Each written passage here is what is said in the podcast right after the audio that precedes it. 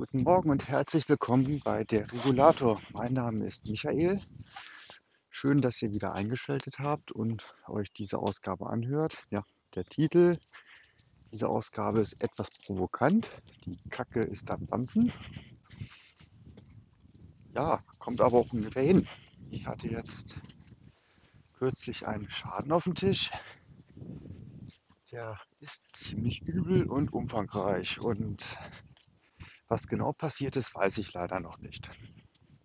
Also besser gesagt, wie es passiert ist. Die Auswirkungen habe ich gesehen, das ist klar. Ne? Da beißt die Maus keinen Faden ab. Ja, ich war in einem Mehrfamilienhaus und da ist dann Fäkalwasser in einer der oberen Etagen ausgetreten und hat sich dann über mehrere Stockwerke hinweg bis ja, ins Erdgeschoss gezogen. Gut, das hört sich jetzt erstmal relativ harmlos an. Aber erstmal macht es die Menge der betroffenen Wohnung, die betroffen ist, die abgesoffen ist und die Ausbreitung.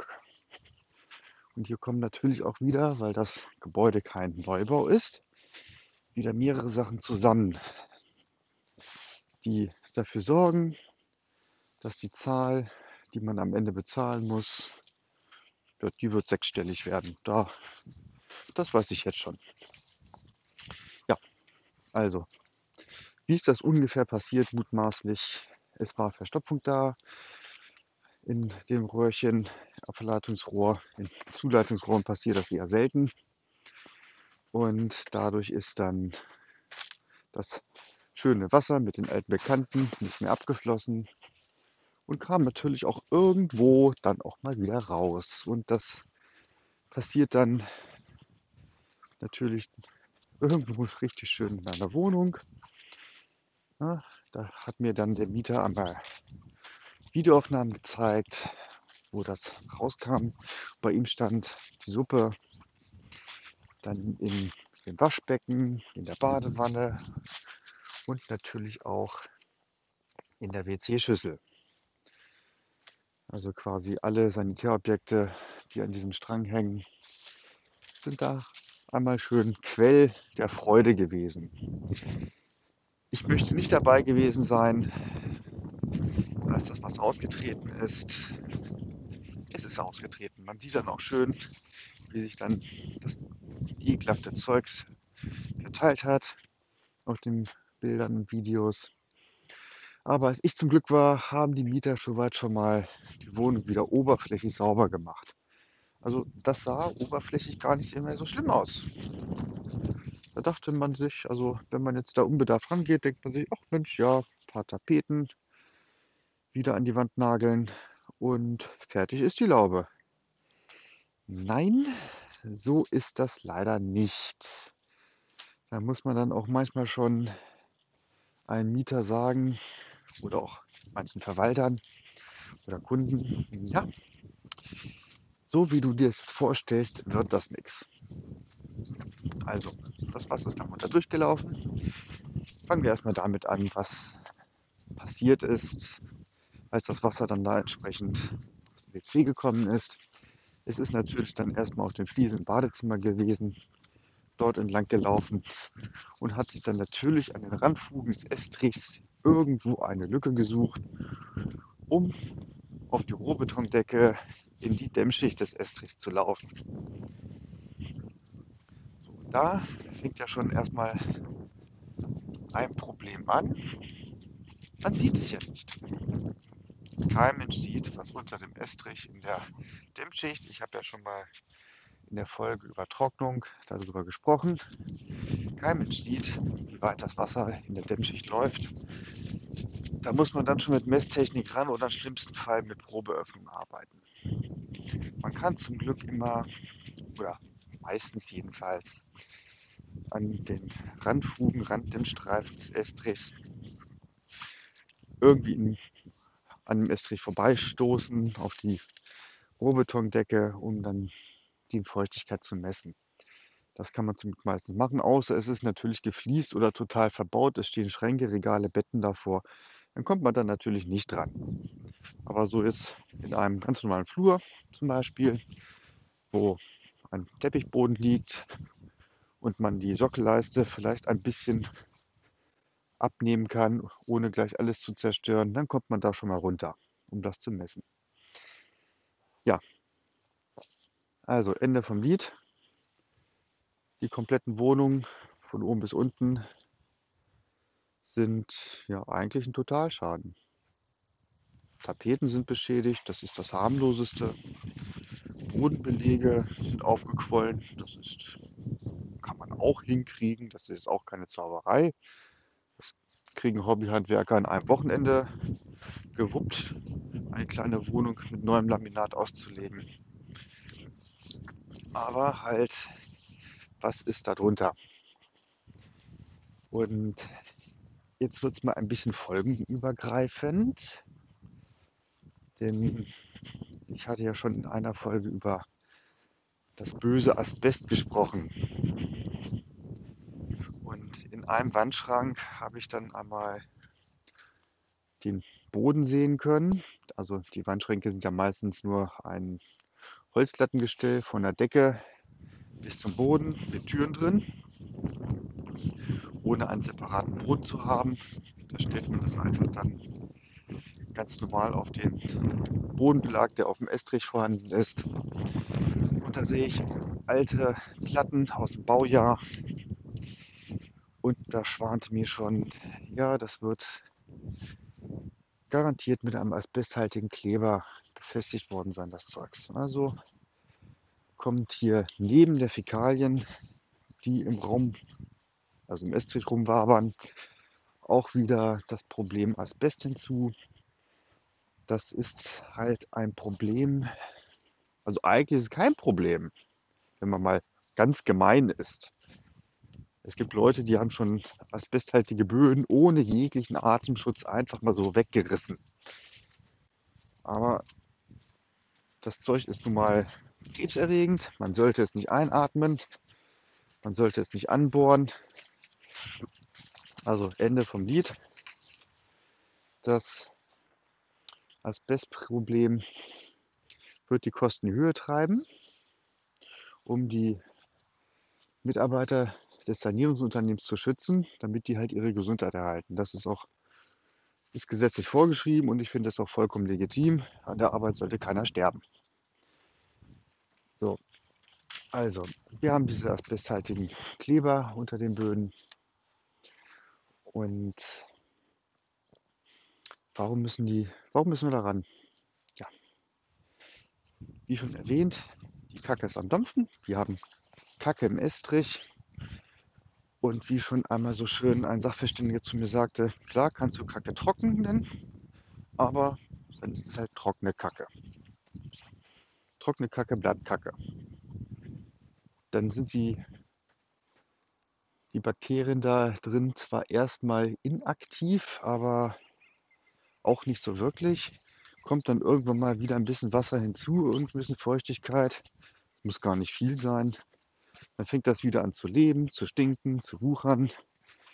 Oder wenn jemand allergisch ist, dann reagiert er darauf. Also es ist einfach, das Zeug muss raus. Ja, also die Estriche werden abgebrochen, weil man sie wahrscheinlich nicht mehr retten kann. Ich kam dann nochmal auf die glorreiche Idee, den Sanierer mal zu fragen. Ich komme immer auf tolle Ideen. Das ist auch mein Job, egal wie abstrus oder bekloppt die sind. Immer wenn ich eine Idee habe, um irgendwie zu gucken, ob man vielleicht irgendwo dann zusehen kann, dass man Bauteile nicht entfernen muss, um auch Geld zu sparen und Arbeiten schneller voranzubringen und zum gleichen Ergebnis zu kommen. Wie gesagt, das Ergebnis muss das gleiche sein. Also das Ziel bei solchen Schäden ist ja eine unbelastete Wohnung herzustellen oder den Zustand wieder herzustellen, der vor dem Schaden, fünf Minuten vor dem Schaden vorherrschte. Und das kann auch durch andere Methoden erreicht werden. Da gibt es durchaus die Möglichkeit, dann Dämmschichten, das nennt man dann zu fluten. Das ist eigentlich nichts anderes als Müsst ihr euch so vorstellen, ihr nehmt eine Gießkanne voll Sagrotan und kippt es einfach in Bodenöffnungen rein und dann verteilt sich das Desinfektionsmittel. Man nimmt natürlich kein Sagrotan, dann nimmt man was Schärferes. Und dann muss man wieder den Boden trocknen und mit Glück hat man alles erwischt. Da schickt man dann nochmal einen Biologen hin zur Überprüfung. Da habe ich auch schon drüber gesprochen, in einer der letzten Ausgaben. Und der sagte dann, ja, das war erfolgreich. Nein, ihr müsst noch weiterarbeiten. Oder es bringt nichts, was ihr gemacht habt, vergesst es und reißt das Bauteil raus. Das kann auch passieren. Aber das Letztere möchte man nicht haben oder da sorgt man schon vorher für, dass es nicht so wird. Da spricht man dann vorher mit den Beteiligten, holt sich Rat ein, notfalls auch wirklich schon mal vorher den Sachverständigen schicken. Und ja, dann reißt man eben das Zeug erstmal raus. So, aber dieser Fall ist auch so herausfordernd, weil erstmal viele Mieter betroffen sind. Nicht alle Mieter haben eine Hausratversicherung, was auch ein Problem wird, denn man erlebt es immer wieder. Jetzt kommt die Frage, wo bleiben die? Wo können die hin? Wer bezahlt das Hotel? Wer bezahlt die Ersatzwohnung oder was auch immer? Oder wer bezahlt meinen Schrank oder meinen Läufer, der da kaputt gegangen ist? Eine Gebäudeversicherung sagt in aller Regel, das ist nicht meine Baustelle. Falsches Wortspiel. Also eine Gebäudeversicherung sagt dann, Hausrat ist deine Sache, mich interessiert nur das Gebäude. Und damit musst du dann im Zweifel, wenn du keine Versicherung hast, selbst klarkommen. Ist brutal, aber so sind die Verträge gestrickt. Ein Vermieter hat in aller Regel kein Interesse daran, das Eigentum seiner Mieter zu versichern. Ja, mittlerweile gibt es auch Verträge, die dann teilweise Hotelkosten für Mieter mit versichert haben, wenn diese keine andere Möglichkeit haben, einen Ersatz zu kommen. Oder es gibt auch Verträge, die dann zumindest die Entsorgungskosten von Hausrat mitbezahlen, wenn die Mieter keine Hausratversicherung haben. Aber die ersetzen denen dann keinen Schrank. Das geht nicht. Ne? Also man übernimmt dann diese Kosten, denn Dafür wird dann natürlich auch mehr Prämie verlangt, das darf man auch nicht vergessen. Also habt ihr ein, gibt es, wohnt ihr in einem Mehrfamilienhaus, dann kann es durchaus sein, dass Hotelkosten in der Gebäudeversicherung für euch mitversichert sind, sofern ihr keine Hausratversicherung habt.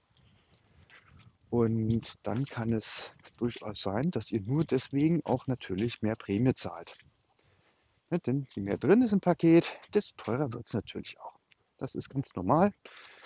Warum soll es bei Versicherung anders sein als bei Autos oder im Einkaufswagen im Supermarkt? Ne? Wenn mehr drin ist, kostet es halt mehr Geld. Ist ganz normal. Also ich kann auch nur jedem empfehlen, eine Hausratversicherung abzuschließen. Die ist elementar hilfreich bei solchen Schäden. Denn auch wenn man sich sagt, ja, was soll mir passieren? Man sieht es doch immer wieder. Ich treffe immer wieder Menschen, die keine haben, die gesagt haben, ich brauche keine, mir passiert schon nichts. Und dann stehen sie davor. Ja, da kann ich dann auch nicht mehr weiterhelfen, wenn, wenn ich als Gebäudeversicherer da ankomme. So, also, wir werden da die Estriche rauskloppen.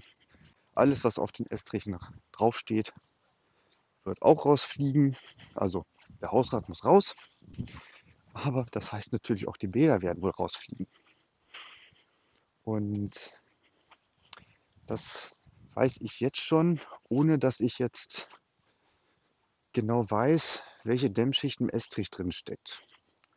Denn die Belastung wird so hoch sein, dass man es nicht vernünftig sanieren können wird. Ja, nur eine einzige Wohnung hatte Glück. Da gab es nur ein paar Wasserränder in drei, vier Zimmern an der Decke. Da braucht man nur ein bisschen trocknen, ein bisschen malen und dann können die Mieter problemlos in ihrer Wohnung bleiben und sich über den Baulärm freuen. Denn diese Bauarbeiten, die werden ganz schön laut werden. So. In diesem Fall haben wir natürlich einmal die Schäden, die von oben nach unten verlaufen. Also wirklich, wir haben gleichgeschnittene Wohnung, kompletter gleicher Grundriss immer. Und die liegen alle untereinander, direkt untereinander, die Wohnung. Jetzt habe ich dann die Verwalterung, Verwalterin einmal gebeten, noch einmal explizit bei den Mietern nachzufragen, die daneben wohnen. Denn es wäre ja vermessen anzunehmen, dass das Wasser nicht durch irgendeine Wand gelaufen ist. Also meistens passiert das nicht so stark, aber es kann durchaus sein, dass es halt durch eine Betonwand auch mal durchkommt und durchläuft. Ja, also da wird was sein. Also auch wenn man nichts sieht, kann es sein, dass dann dort ein größerer Schaden ist. Ja, ich bin ja mal gespannt, was da noch so alles kommen wird. Kompliziert ist der Schaden eigentlich von der Sache her nicht. Der ist ziemlich klar, die Auswirkung. Die Ursache wird noch separat überprüft, wie es dazu kam, dass überhaupt eine Verstopfung entstehen konnte und dann so viel Wasser austreten konnte, dass wirklich mehrere Etagen abgesoffen sind, obwohl gar nicht mehr so viele Etagen darüber sind. Also der Verlauf der Rohre war auch unbekannt, der Ableitungsrohre. Und ich bin, ich bin gespannt. Also das Einzige, was in diesem Schaden wohl kompliziert werden wird, ist die Organisation, weil es viele Beteiligte sind. Und dass die Diskussion darüber, wer den Küchenschrank bezahlt, der kaputt gegangen ist. Küchen sind Hausrat in 99,9 Prozent der Fälle. Da werde ich garantiert auch nochmal separat drüber eine Ausgabe machen. Oder wer den Wohnzimmertisch bezahlt, auf den die Suppe draufgelaufen ist und den man dann nicht mehr benutzen möchte. Ich, ich kenne diese Fragen. Das ist immer das Gleiche. Und da wird immer erst dann gesagt, ja, das kommt ja vom Gebäude, das Wasser, das muss das Gebäude bezahlen, der Gebäudeversicherung. Ja, da, wenn so argumentiert wird, da hat jemand, ist es auch dann leider oft so, oder es ist halt oft so, weil Versicherungen können kompliziert sein wenn man nicht drüber nachdenkt. Wenn man sich einmal kurz zwei Minuten Zeit nimmt, drüber nachzudenken, was man dann für einen Vertrag abschließt, eine sogenannte Sachversicherung. Also Sachversicherungen sind Gebäude- und Hausratversicherung, da sind bestimmte Sachen gegen bestimmte Gefahren versichert. Das ist streng, das steht da einfach drin. Also eine Gebäudeversicherung steht drin, dein Gebäude ist versichert gegen Feuer, Leitungswasser, Sturm, Hagel. In der Hausratpolice steht drin, dein Hausrat ist gegen Feuer, Leitungswasser, Sturm, Hagel und Einbruch, Diebstahl versichert. So, also, mit welcher Begründung soll man aus einer Gebäudeversicherung dann herleiten, dass Hausrat bezahlt wird und umgekehrt? Aber das führt jetzt zu weit. Ich freue mich auf diesen Schaden, wie es da weitergeht. Und als nächstes werden in den Wohnungen erstmal, damit ein bisschen die Feuchtigkeit runtergeht und die Mieter ein bisschen Luft kriegen zum Organisieren, die Hausratversicherung. Äh, erstmal Kondenstrockner aufgestellt, also Raumlufttrockner. Dadurch wird es dann erstmal ein bisschen angenehmer in Wohnungen, in denen man noch bleiben kann. Man kann längst nicht mehr in allen Wohnungen bleiben. Einige sind übel betroffen und da sollte man dann auch nicht mehr drin wohnen. Dann werden Probebohrungen gesetzt, und die Bohrkerne in ein Labor geschickt, um auf Fäkalbakterien, Schimmel und natürlich auch Asbest zu überprüfen. Aber das ist eher pro forma. Das Ergebnis, das steht mehr oder weniger schon fest. Durch die Erfahrung. Ist natürlich kein Siegel und kein, kein amtliches Schreiben, was man dann da so hat, sondern einfach Man sieht das Baujahr, man sieht diese Platten und dann wissen eigentlich alle aus der Erfahrung heraus, jo, das ist Asbest. Und bei der Menge an Fäkalien, die ausgetreten sind, weiß man auch aus Erfahrung, es wird nichts bringen, dort irgendetwas anderes zu machen, als den Estrich abzubrechen. So, das soll es für heute Morgen aber auch gewesen sein. Ich bin mit dem Hund unterwegs. Wir waren schon kurz nach Sonnenaufgang im Wald. Ja, der Sonnenaufgang war heute um Viertel nach sieben. Und dann wünsche ich noch ein schönes Wochenende. Bis demnächst wieder. Einen kleinen Nachtrag habe ich noch. Ich habe jetzt gestern Abend haben wir noch die Reichweite dieses Podcasts verbessert. Der ist jetzt unter anderem bei Amazon jetzt zu finden. Bei Apple war er sowieso schon. Und dieser zur Erinnerung ist auch noch zu hören. Natürlich Spotify und noch so ein paar andere Portale guckt einfach nach, wo er ist und solltet ihr ihn irgendwo haben wollen, wo er noch nicht ist, einfach eine kurze Mail schicken, dann gucke ich mal, ob ich den dann auch dort unterbringen kann.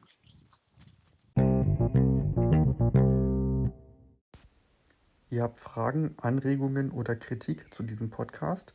Schreibt mir doch eine E-Mail an regulator.mail.gmx, Regulator mit TH, oder per Messenger mit Threema. Die Daten dazu findet ihr in der Beschreibung des Podcasts.